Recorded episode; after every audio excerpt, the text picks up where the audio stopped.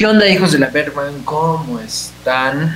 Me presento, soy Carlos Cruz. Estoy muy agradecido por estar aquí un día más con ustedes, compartiendo micrófono con mi gran compañero Carlos Uribe ¿Qué ondita? ¿Cómo están? y Braulio Ocampo. Buenos días, buenas tardes, buenas noches a nuestro querido público.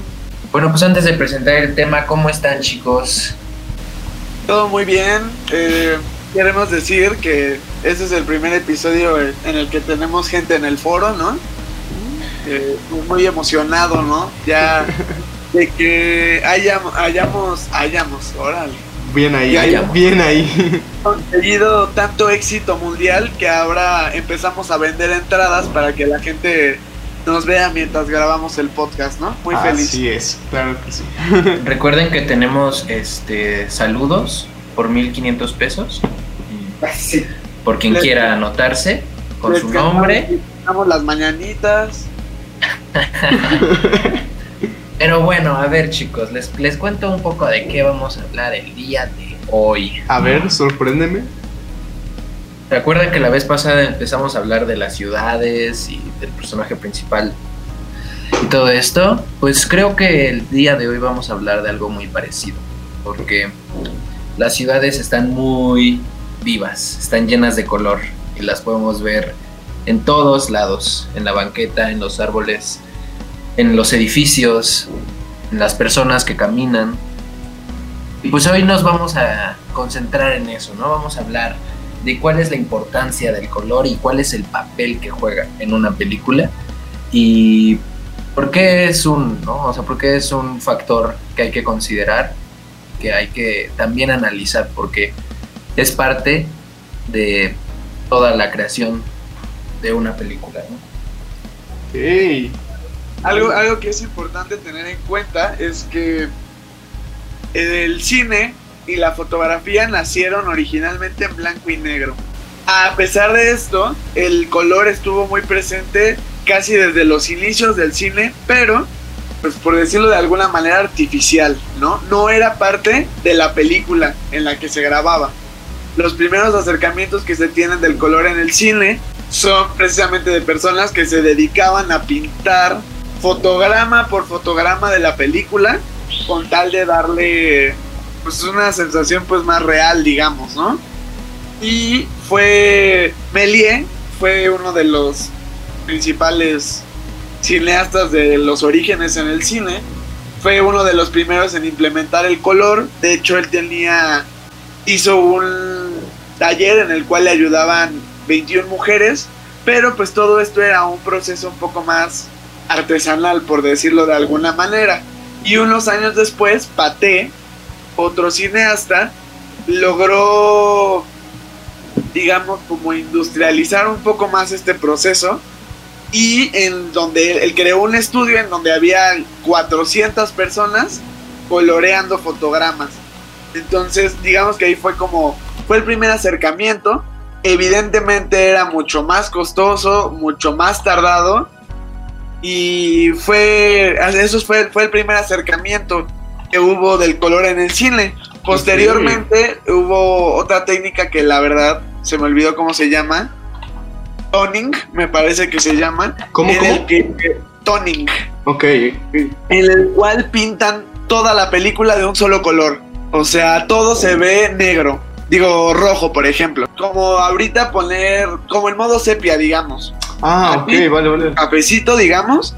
Pero pues puede ser de cualquier otro color. Esto ya fue por 1900, como mediados de la década del- de los 10. Ya de hecho la película que yo había mencionado la semana pasada, Intolerancia, tiene uno, tiene esta técnica. Hay algunas partes rojas. Y por ejemplo, se utilizó mucho durante el expresionismo alemán, que fue un movimiento que se dio durante los años 20, en el que comenzó, primero era una manera de diferenciar a lo mejor el tiempo. Por ejemplo, si era de noche, les pintaban todo azul. Si era de día, lo pintaban amarillo. Eh, Era como una manera de demostrarle al público el espacio-tiempo en donde se desarrollaba. Claro. Pero posteriormente se fueron dando cuenta que estos colores provocaban ciertas reacciones en el espectador, ¿no? Que cierto color a lo mejor les hacía sentir como miedo o que algo malo iba a pasar, ¿no? A lo mejor el rojo, pues que era como que es como un color muy salvaje, y el azul los ponía, les transmitía como algo un poco más sereno o melancólico. Y fue de esta manera en el que el color fue cobrando eh, más importancia, como lo mencionamos en su momento con el sonido también, Así que al es. principio pues solo era una manera de darle realismo, pero conforme fue evolucionando el uso del sonido y del color, y por ejemplo que mencionabas igual la, la semana pasada de la escenografía tal vez, pues se fue, fue, fue teniendo cada vez un, un papel más importante, ¿no? Y ya por los años 30 comenzó a haber otras técnicas en las que se supone que hay tres colores que, que nuestro cerebro registra, que son los colores primarios, ¿no? Así es. Y a través de estos colores se grababa. El primer intento fue cada fotograma era de un color diferente. Y a la hora de pasar todo rapidísimo, nos hacía registrar un poco esto- los colores de la vida real. Sin embargo, Mm. obviamente había fallas y el principal y por el cual se le desacreditó totalmente al güey que lo inventó, que era un inglés, me parece, no me acuerdo cómo se llama, era que el color del cielo no se veía bien. Posteriormente nació la técnica de Technicolor, que Ajá. pues todos son par- parten básicamente del mismo principio, ¿no? De estos colores. Y el problema es que era algo muy costoso, muy muy caro. La primera película que fue hecha, sí, me parece que ya es con Technicolor en el 32, es la de Robin Hood, que de hecho por la importancia que se le dio al color ganó muchos premios Oscar en su momento Mm. y fue la que la, la, la película más destacada y que logró sacar todo el potencial ya mucho mejor hecho del color fue en el 39, o sea, siete años después, con El Mago de Oz. Ah, y sí. posteriormente a eso, que igual eh, con El Mago de Oz se gastaron un chingo de dinero en hacerla, gracias a, a- al Mago de Oz se fueron dando cuenta que a la gente sí le interesaba de verdad el color. Y otra empresa vendió su patente, desarrolló una manera un poco más económica y este, vendió la patente que desarrolló a todo el mundo. Y fue de esta manera que en todo el mundo comenzó a ver eh, películas a color. Esto fue ya en finales de los 30, principios de los 40, que el color comienza a cobrar una gran importancia, aunque, insisto, no era algo tan económico. Por eso es que aún vemos películas, por ejemplo, en la época del cine dorado mexicano, Ajá. pues la mayoría todavía son en blanco y negro, ¿no? Sí. Entonces, aún se tardó un tiempo en esparcirse por todo el mundo, porque seguía siendo costoso. Fíjate, hace rato mencionaste algo muy interesante cuando te referías a cómo ciertos colores generaban ciertas emociones o sentimientos en los espectadores, ¿no? Y pues es algo increíble el simple, ese simple hecho, cómo el color que esté más presente te va a reflejar o causarte emociones, ¿no? Tú lo decías con el filtro sepia, nosotros vemos un filtro así como sepia y se vuelve todo un ambiente muy nostálgico, pero si vemos azules, por ejemplo, se vuelve algo muy triste de repente, ¿no? Digo, también hay muchas cuestiones ahí como los tonos, pero siento que es muy, muy, muy, muy interesante cómo, cómo pueden lograr todas estas cosas a través de solo un color o la combinación de algunos colores, inclusive. Es, es buenísimo. Claro, es, por ejemplo, ahorita está como el este, este chiste de cómo en Estados Unidos siempre que hablan de México, todo es amarillo, ¿no? Ajá, naranja, ¿no? Ah, ajá. bueno, sí, naranja. Sí, por ejemplo, que lo vemos mucho en Breaking Bad. Ah, sí es. Es precisamente esto, cómo el color fue teniendo un poder, pero no solo, porque aquí hablamos de, digamos, lo que ahora se conoce como corrección de color, ¿no? Como Ajá. un color generalizado, sino Sí. también hablando, por ejemplo, la semana pasada de dirección de arte, como la ropa que traen los personajes, el color de su ropa, también habla mucho. Si un personaje siempre va vestido de negro, siempre va vestido de gris, o usa tonos pasteles, o, o usa tonos muy vivos, ya nos va dando un poco de información, bueno, o mucha información sobre el Sin personaje duda. sobre el lugar, ¿no? Dejó de ser tan importante, insisto, que se viera realista y comenzó a jugar un papel en el desarrollo narrativo de, las películas. Bueno, o sea, es que también el, color da personalidad y le da cuerpo a, los personajes, ¿no? Les da una identidad. Y pues cuando hablamos de color, es inevitable el hablar de la psicología que conlleva, ¿no? O sea, también. Sí, sí, sí. Eh, eh, para resumirlo, básicamente es, es lo que dijeron, pero es saber que los colores pues también tienen temperaturas, ¿no? Entonces, tienes que saber jugar con, los colores cálidos y con los colores fríos para crear todas tus atmósferas. Porque eso es al final lo que tú quieres. Quieres introducir al mundo eh, fantástico o al mundo este, ficticio al espectador. Lo quieres hacer sentir lo que los personajes están viviendo, ¿no? Y lo bonito de esto es que los diferentes colores en las películas tienen diferentes interpretaciones. Sí. Pero con todo el contexto que tienes este, presentado en la película o en, en cuadro, puedes elegir, ¿no? De dónde tomar. Puedes, puedes no sé, un, como dice Uribe, un azul puede ser muy melancólico, pero también puede ser de tranquilidad o de soledad, de calma, ¿sabes? Puedes, pueden tener dos, dos versiones, algo positivo o algo negativo, como el verde, ¿no? Que puede ser muy muy vivo, muy, muy fresco, pero también puede ser muy asqueroso, muy bizarro, como también hasta me la, imagino como envidia, ¿sabes? Como cuando sale este Scar después de, dar su discurso con las llenas, ¿sabes? O sea, sí, sí, sí. es como que te da esta sensación de que él es tóxico y aunque tú no lo pasas por un pensamiento racional, ¿no? O sea, no dices como, ah, estoy viendo rojo y por esto tengo que sentir esto, ¿no? O sea, es más bien un, mecanismo que fluye. Exacto. Simplemente lo recibes y asumes cómo es el, ambiente, te envuelve. O sea, no sé, creo que es un factor muy importante eh, a tener en cuenta.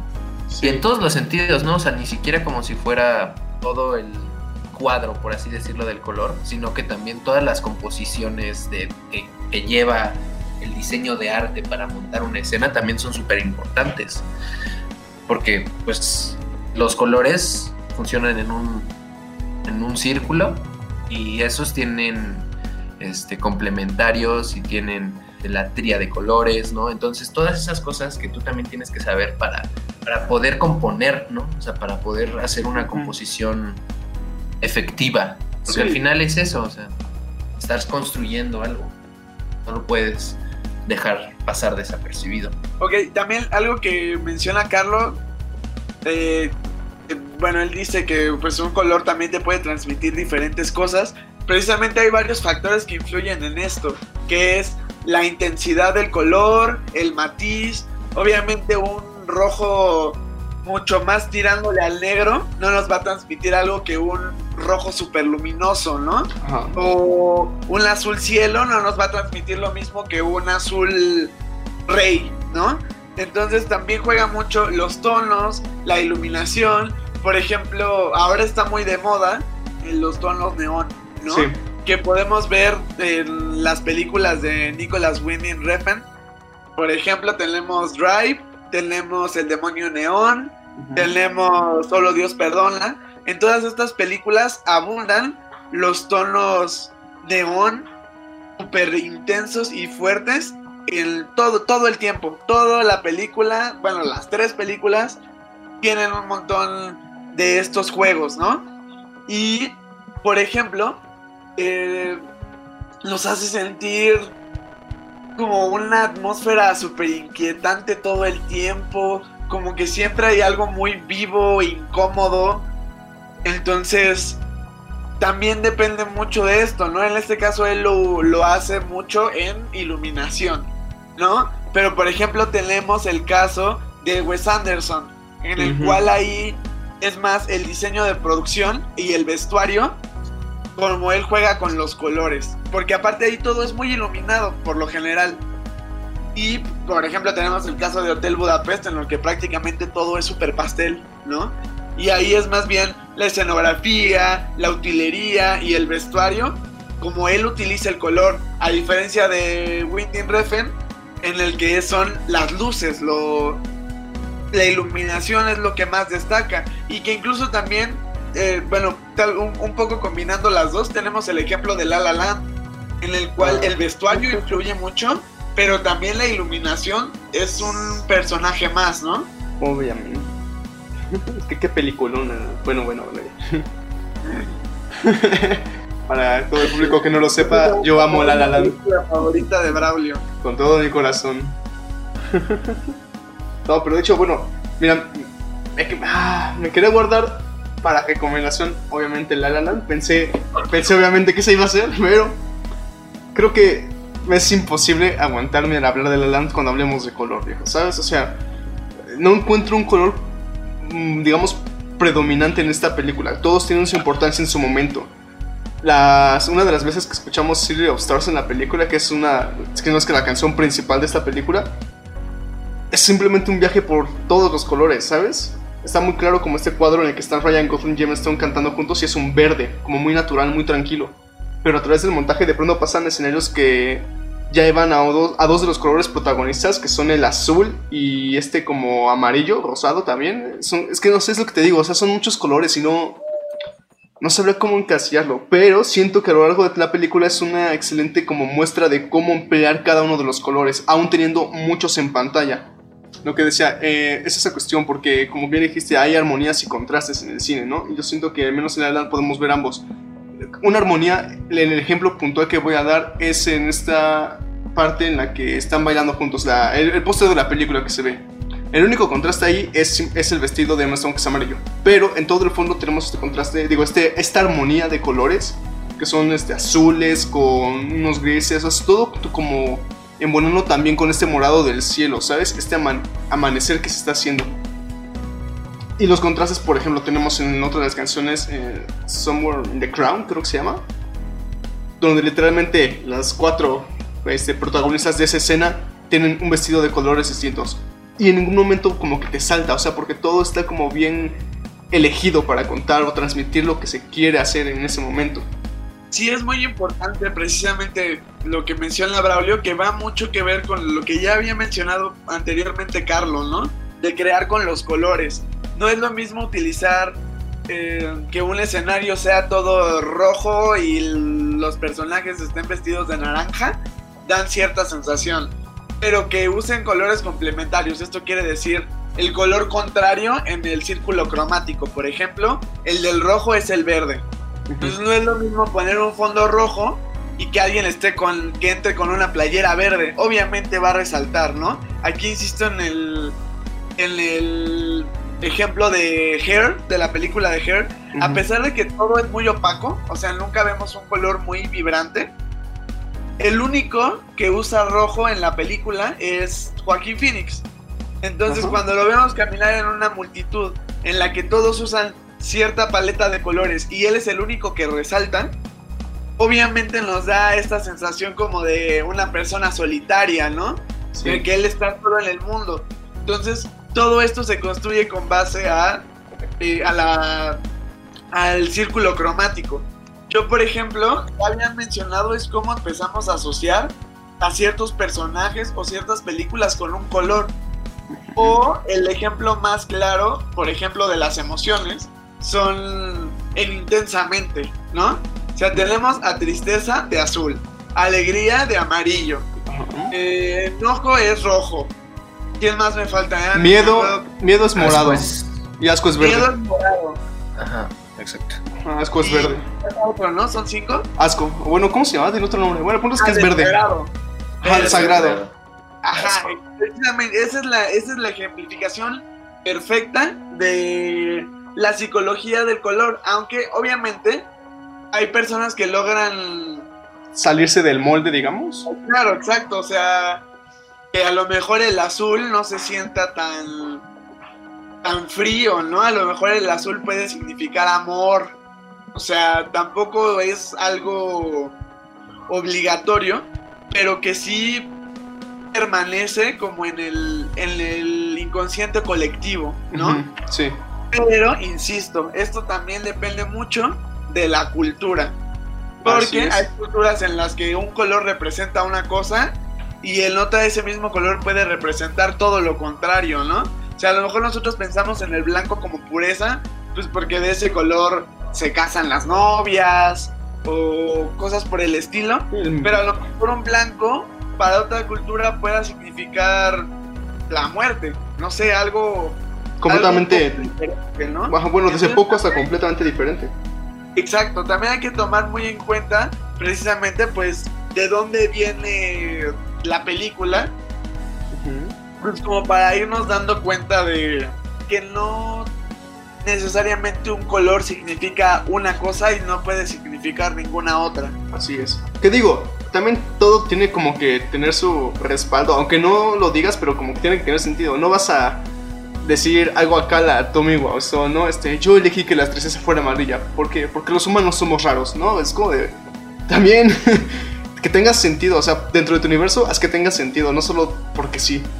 Porque digo, podemos encontrar lo que tú dices, de que para alguien lo tomó un color y lo convirtió en algo más, pero es coherente.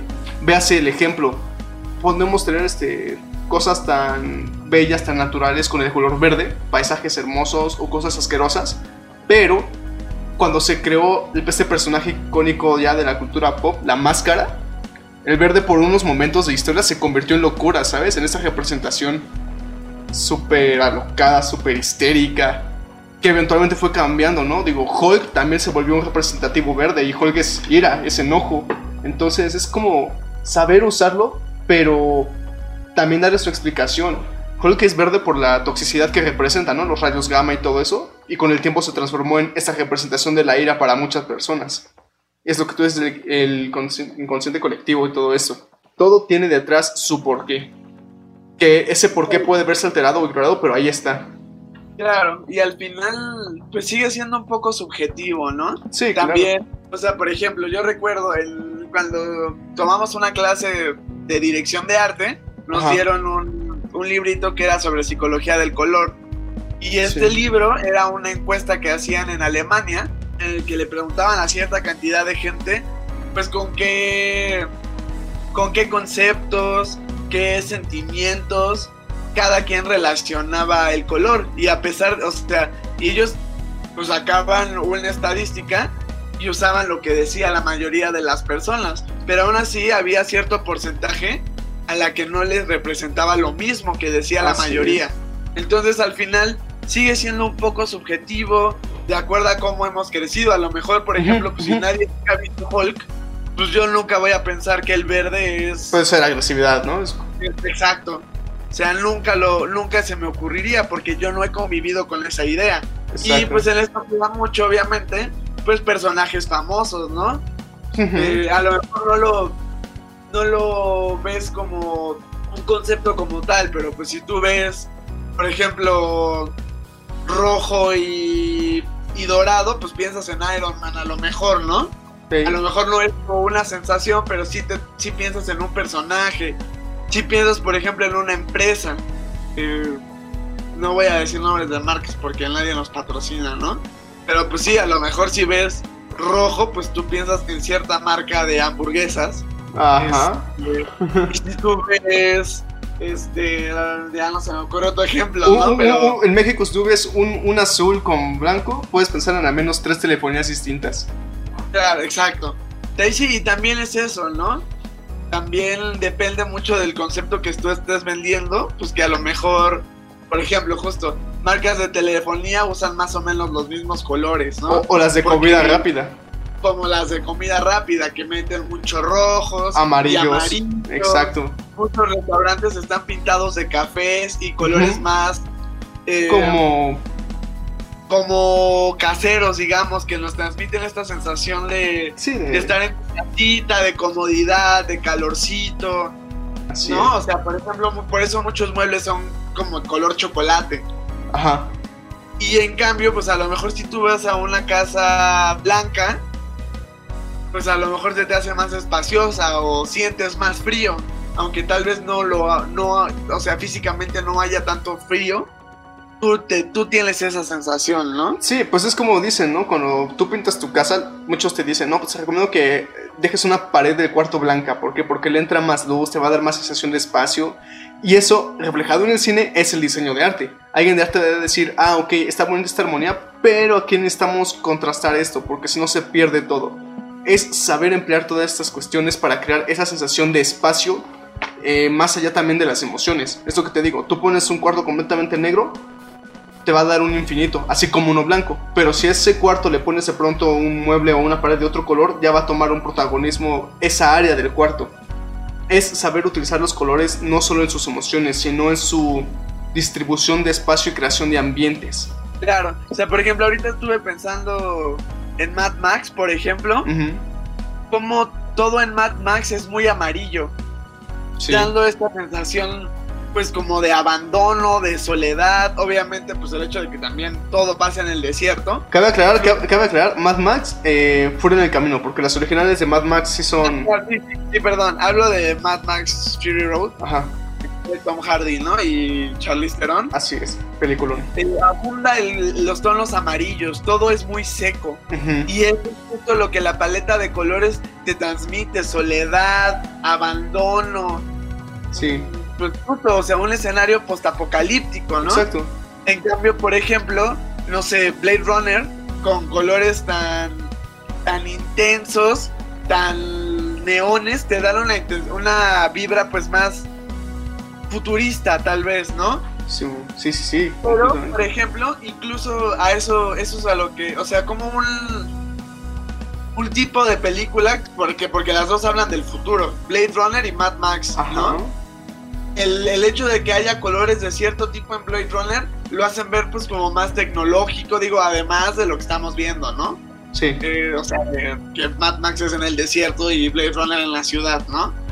Pero nos da esta sensación de, pues a lo mejor, por ejemplo, en Blade Runner como de avance tecnológico, de un futuro utópico, ¿no? Y Mad Max como de un, de un todo lo contrario, distópico, total, sí. apocalíptico. Entonces, como justamente a pesar de que se pueda manejar un concepto similar en cuanto al tiempo, por ejemplo, o al lugar, puede transmitirte una sensación muy diferente el hecho de ponerle una paleta de colores diferente. Completamente. Es como estas cuestiones que, por ejemplo, la última película que vi que lo hizo, Parásitos. Saca su versión en blanco y negro y aunque yo no la he visto, gente que conozco me jura que es muy diferente, que sientes una experiencia completamente distinta. No mejor ni peor, solo distinta. Entonces es esa cuestión, cómo reemplazar los colores puede alterar tanto algo que hasta parecerá que ves algo completamente distinto. Veas el caso que, del ejemplo que pongo, no es cambiarlos, sino es prácticamente desaparecer los colores y solo dejar iluminaciones siendo blanco y negro. Pues es que también, o sea, una película en blanco y negro te da una sensación muy neutral no, no te deja explorar, más bien te deja todo a la imaginación para que tú te lo imagines como, como sea, ¿sabes? Porque sabes que ese podría ser un rojo y podría ser un azul, pero no lo estás viendo. Por ejemplo, como no lo estás viendo, pones a todos en un mismo... Sí, pues en un neutro, en un neutro y eso le da otro sabor porque ahora ya no te concentras en, que si la señora trae de azul o que si se está vistiendo muy melancólico, sino ya te empiezas a explorar otras cosas, ¿no? No, y por ejemplo, hace dos hay cuestiones ahora que lo mencionas, entrando blanco y negro un poco y los colores, vaya interesante ahí. Quiero mencionar dos casos que se me hacen muy, muy, muy interesantes. Uno es un dato curioso que no me consta que sea cierto, pero si lo es, vaya dato. Que dicen que en esta secuencia de Kill Bill, cuando estaba peleando contra el ejército acá de asiáticos, se les acabó la sangre y que por eso Tarantino dijo, va, a blanco y negro y usaremos pintura amarilla para que se vea como sangre. Pero fue un recurso ahí decir, ya no hay, ya no hay, tenemos rojo. Si lo hacemos a blanco y negro, queda sobreentendido que es rojo aunque estemos usando amarillo. ¿Y el otro ejemplo que vas a poner es el de psicosis? No, pero interesante. Ah, Yo quería hablar de la lista de Schindler. Ah, claro. Y el, ejemplifícalo, por favor, Carlos de la lista de Schindler? Sí, por favor. No sé si han visto ustedes la, lista de Schindler, no voy a Yo no, por eso dije que lo hicieras tú. toda la película es en blanco y negro. Excepto una cosa que sale, que es roja. Y es lo único que hay en color en toda la película. Cuando la, si la ven, que está, está chida, es buena película, este, van a entender por qué esa es la única cosa roja. Sí. Y, ay, no, o sea, me acuerdo de eso y se me está moliendo en la piel Ah.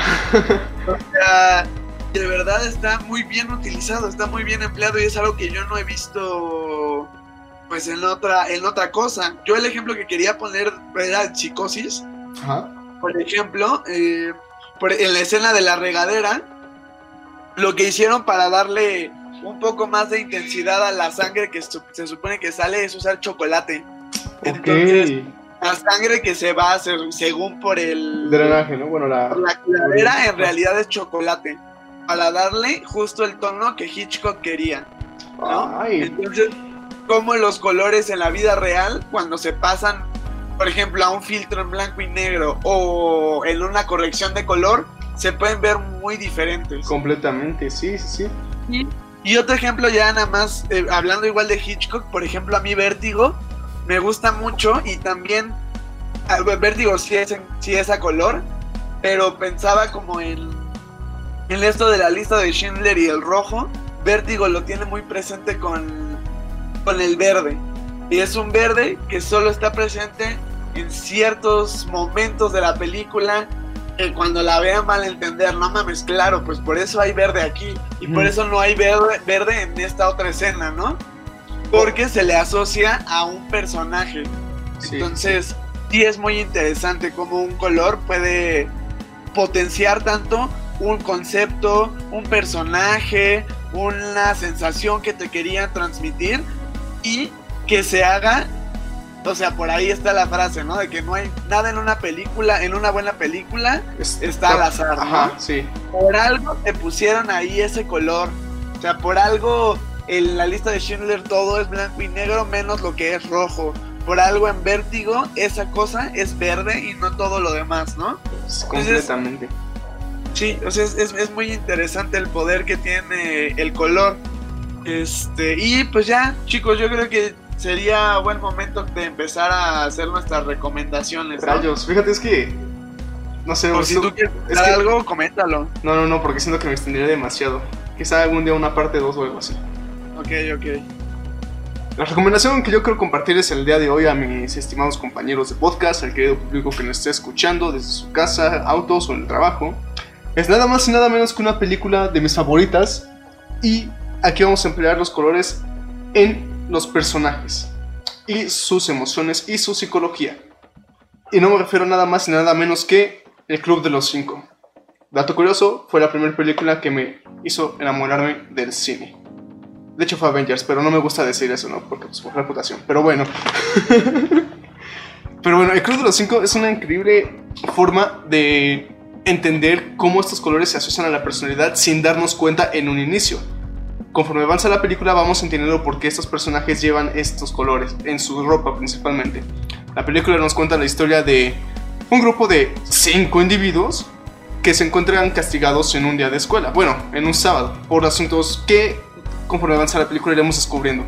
Y los colores suben aquí en los papeles porque ya pasando el tiempo de la historia, pasando pues todo lo que pasa, empiezas a entender y dices, "Uy, ¿cómo no vi esto antes? Pude haber descifrado toda la historia basándome solo en los colores de estos personajes, que nunca cambian porque la historia se basa todo en un día, en un día de castigo. Sin embargo, creo que es una gran recomendación, en especial si tienes entre, ¿qué serán? 14, 20 años todavía.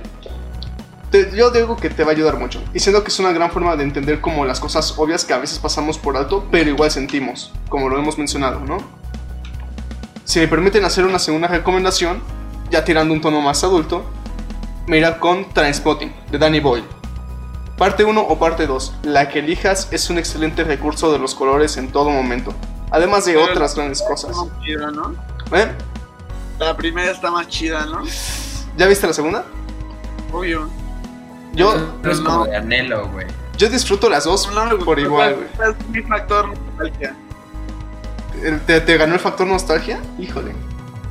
No sé, yo, yo traté de verlo lo más objetivamente y yo, yo personalmente para el público les digo que creo que puedo recomendar ambas de igual manera. Ambas tienen sus cosas muy a favor, sus detallitos por ahí, pero yo siento que como siempre, si hay una segunda parte que no se sacaron de la manga, tiene que, tienes que ver la obra completa.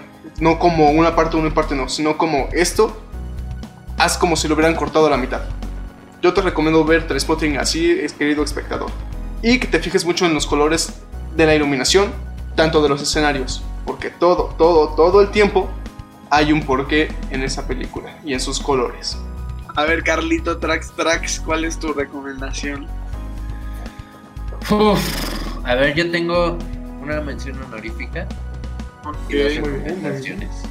A ver, a ver. Mi mención honorífica es una serie. Una serie de. Es de. HBO.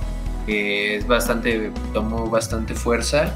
La serie en el público norteamericano y se llama Euforia. Ok.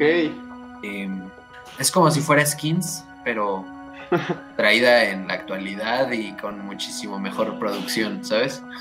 ok, vale. Y bueno, y, esta serie en Euforia juegan mucho con, no solo con los colores de la iluminación, sino también juegan con los maquillajes que eh, utilizan los actores para darles toda la personalidad que tienen reprimida, que tienen encerrada, ¿no? Sí, he, visto algunos en internet. Pues en la serie. Y, y es eso, ¿no? O sea, ves a muchos personajes tocar fondo mientras ves una transición de colores y estás entendiendo que ni ellos mismos están entendiendo sus emociones, ¿no? O sea, que son están en un mar navegando en unas olas muy altas y no saben lo que está pasando a su alrededor. Entonces, está muy interesante y si eres un público juvenil, eh, un público universitario, tal vez te interesen este tipo de series. Entonces, pues si quieres ver algo muy chido, con buen color y con buena psicología, pues échate euforia. Esa es, esa es mi mención. Y que por cierto, Zendaya ganó el Golden Globe, ¿no? Ah, sí, por, Grande sí, es que te digo, te digo, es una trae muy buena producción y muy buenos este, desarrollo de personajes. Entonces, eh, eso es a mí, lo, a mí lo que me interesa, ¿sabes? Que puedan desarrollar tanto un personaje y, guiándose con todos estos recursos que tienen. No, no solo es la historia, no es solo una, es pobre niña, no, güey. Eh, es, es, es, sí es esta historia de pobre niña, pero acompañada con unos colores que refuerzan, ¿no? Que, que refuerzan su actitud y su personalidad. Pero bueno, el, las otras recomendaciones que les quería hacer es... Eh, una es Spider-Verse, que creo que todos la han visto, pero si no la han visto porque piensan que Spider-Man es para niños o va a estar aburrida o Homecoming no me gustó, lo que sea, creo que... Tienen que ver el capítulo 3 entonces. Ah, ajá, exacto. tienen que ver animación. Tienen que ver el capítulo de animación. Y es esto, ¿no? Creo que la animación es del, de las categorías del cine que mejor logran el uso del color. Porque claro, o sea... Es infinito. eso es, es eso, ¿no? O sea, eso es animación. Darle vida al color. Entonces, qué mejor que aprovechar eh, los colores que te dan vida. Y bueno, en todo este arte, todo este arte como de cómic y con flashazos de de realidad y con diferentes cuadros, ¿no? Que juegan con eso, ¿no? A veces están en, en 16 y después están como en 8, entonces los reducen como a la mitad para que los movimientos se vean muchísimo más fluidos y juega con eso, ¿no? Creo que es la primera que combina los dos. Entonces, ¿no? Y hay como explosiones de colores en ciertos momentos que está pasando y no sé, es una, es una bomba de colores y está, está muy buena está interesante, ¿no? Y una animación un poco más para adultos, un poco más experimental, que es, una, es un mar de emociones imparable, con el tremendo buen uso. Eso, eso es lo que es usar bien el color y su psicología en todos los ámbitos. Que creo que ya saben a cuál película me estoy refiriendo. A ver, Es Mind Game. Obviamente es Mind Game. Este, no, no la recomendé en animación porque entraba un poco como en películas de anime y estrictamente no era animación, pero, o sea, esta película, chicos, les digo que es una película experimental de animación, sí, pero que tiene tantos recursos y tanto tipo de animaciones que es muy completa, es muy compleja y explora tantos sentimientos con tan con tan solo usar los colores bien, ¿saben? Y justo lo que decíamos, ¿no? No caen como en estos colores que, que te dicen que esto significa esto, sino que ellos utilizan todos en esa situación, pero como lo están usando con la intensidad correcta, se lleva bien con el flujo de la, de la película. Entonces, puta, si quieren darse un espectáculo audiovisual tremendo y locochón, vean Mind Game. Se las recomiendo y creo que todos aquí se las recomendaríamos, ¿o no, chicos? Yo, yo recomiendo y quería hablar que sobre Spider-Man, o sea, solo como un comentario. A mí, en lo personal, me parece la mejor película de superhéroes que pueda existir. O sea, yo de verdad, yo creo que si se pelea con Logan, a lo mejor Dark Knight. Bueno, unos por ahí también dijeron que Watchmen. Ah. Yo creo de verdad que Spider-Man Spider-Verse es la mejor película y también es la que más me ha gustado de todas las películas de superhéroes que he visto en la vida. Ok, ok. E, Es que es muy buena. Es que sí, verdad, sí. está muy intenso, o sea, rompe muchas cosas y bueno, bueno, de de eso podremos hablar otro día, ¿no? Pero sí, yo Claro. apoyo Spider-Verse. Team Spider-Verse. Este, y bueno, me, to- me toca a mí. Yo tengo dos películas. Yo pensé, uno, en una película que se llama París, Texas, de un director llamado Wim Wenders. La película es sobre un señor que pues se reencuentra. Ay, es que no, no quiero contar nada. Ajá, es que es muy Sobre difícil. señor- es como una película sobre un señor ya grande confrontándose con su vida. Con todo lo Como- que ha hecho en su vida. Híjole, es que es muy difícil. Como perdido, ¿no? Como Ajá. un deambulante, así está Ah. deambulando y no. sin aceptar las consecuencias de sus decisiones, creo yo. Exactamente. Ajá, Digo, es difícil Sí, comentarlo sin spoilear, pero sí. Sí, sí es que está cabrón. Este, a mí me parece una película increíble. Creo que no es una película para todo el mundo. Es pesadona, está un poco larga, pero yo creo que si, si son de las personas que están un poco más abiertas a, a ver un cine con una narrativa que mucha gente clasificaría como lenta, tal vez solo porque pues no hay un chingo de explosiones toda la película. Eh, yo definitivamente la recomendaría. Creo que el uso del color que se da tanto en iluminación como en, en la parte del vestuario Sí. está muy cabrona, está muy cabrona, está muy bien hecha, está muy chida y de verdad sí me gustaría recomendarla.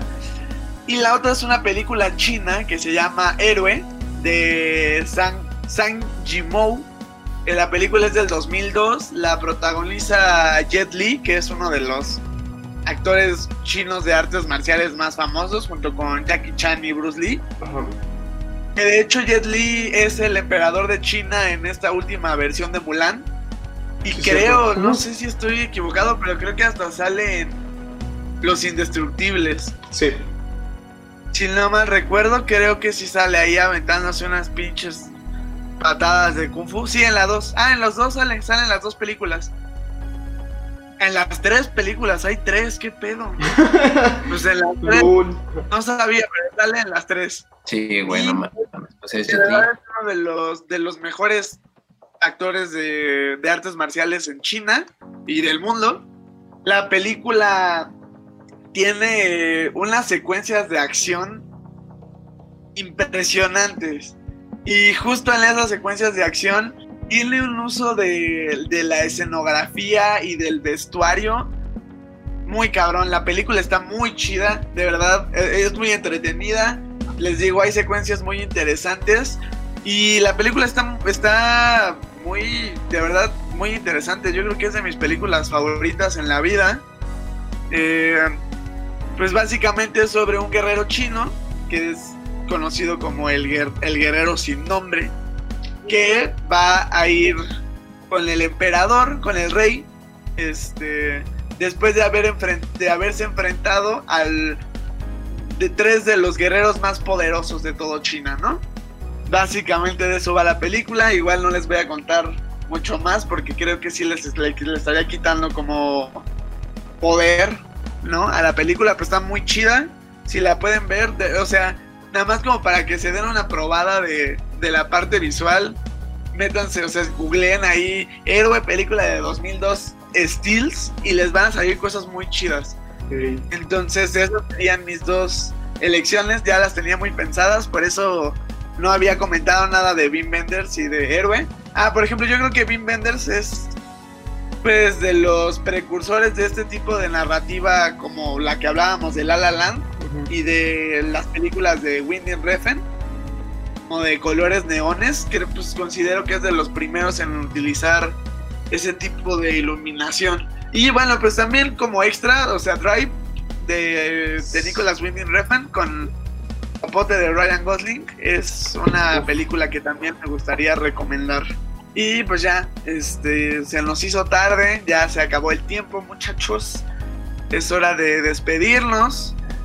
Yo soy Carlos Uribe, les recuerdo que todos los episodios salen los domingos a las 8 de la noche que nos pueden escuchar en YouTube, nos pueden escuchar en Spotify, en Anchor FM. Eh, pues ya, eso es todo. Ya tenemos, este es el quinto episodio, entonces pueden encontrar los anteriores ahí. Y muchas gracias por escucharnos, por regalarnos su tiempecito. Igual ya saben, ¿no? Si ustedes tienen alguna sugerencia de película del, del tema que hayamos hablado, obviamente son bienvenidas. Ahí nos las pueden comentar o hacernoslas llegar por mensaje y encantado de que se arme acá el chisme cinematográfico, ¿no? Así es. pues como siempre un gustazo. Eh, me alegra ver que cómo se van complementando, ¿no? Los diversos temas de los que ya hemos hablado en, capítulos anteriores y los podamos retomar para, para hacerlos más fructíferos, ¿no? Y eso es lo bonito del cine. No aunque en el podcast los aislemos, recuerden que todo esto es un arte en conjunto. Y este podcast también lo es. Entonces, gracias a Uribe, gracias a Bravo y gracias a, pues, a toda la gente que está interesada en escucharnos. Esperamos que siga siendo interesante para ustedes. Y pues ya, muchas gracias. Gracias a todos nuestros fans que nos acompañaron en el foro del día de hoy. Un saludo, un saludo para Alejandro Cifuentes, está aquí viendo, escuchando orgullosamente todo el podcast en vivo y en directo. Un saludito, un saludito. Saludos, saludos. El fan número 3. Ah. Porque mi mamá y mi, hermana son el 1 y el 2. Ah. Me parece. Ahí, ahí Cifuentes ahora está comprometido a compartir el podcast en todos lados y decir que es el mejor podcast que has escuchado en tu vida. Porque pues, te tienes que ganar tu entrada, papu. Tranquilo, es que ahorita no puede hablar porque está amarrado. ¿Amarrado de dónde, pobre diablo? a mi corazón y a mi amistad. bueno, gente, esto fue a la perma. Recuerden que pueden seguirnos en Facebook e Instagram. Ahí estaremos todo el tiempo actualizando las páginas para que nos den mucho amor ahí. Yo fui Braulio Campo y fue un gusto hablar con ustedes. Chayito. Bye. Adiós. Bueno, hablando de colores, ¿vamos a jugar a Monk o no? Nice. Güey. Te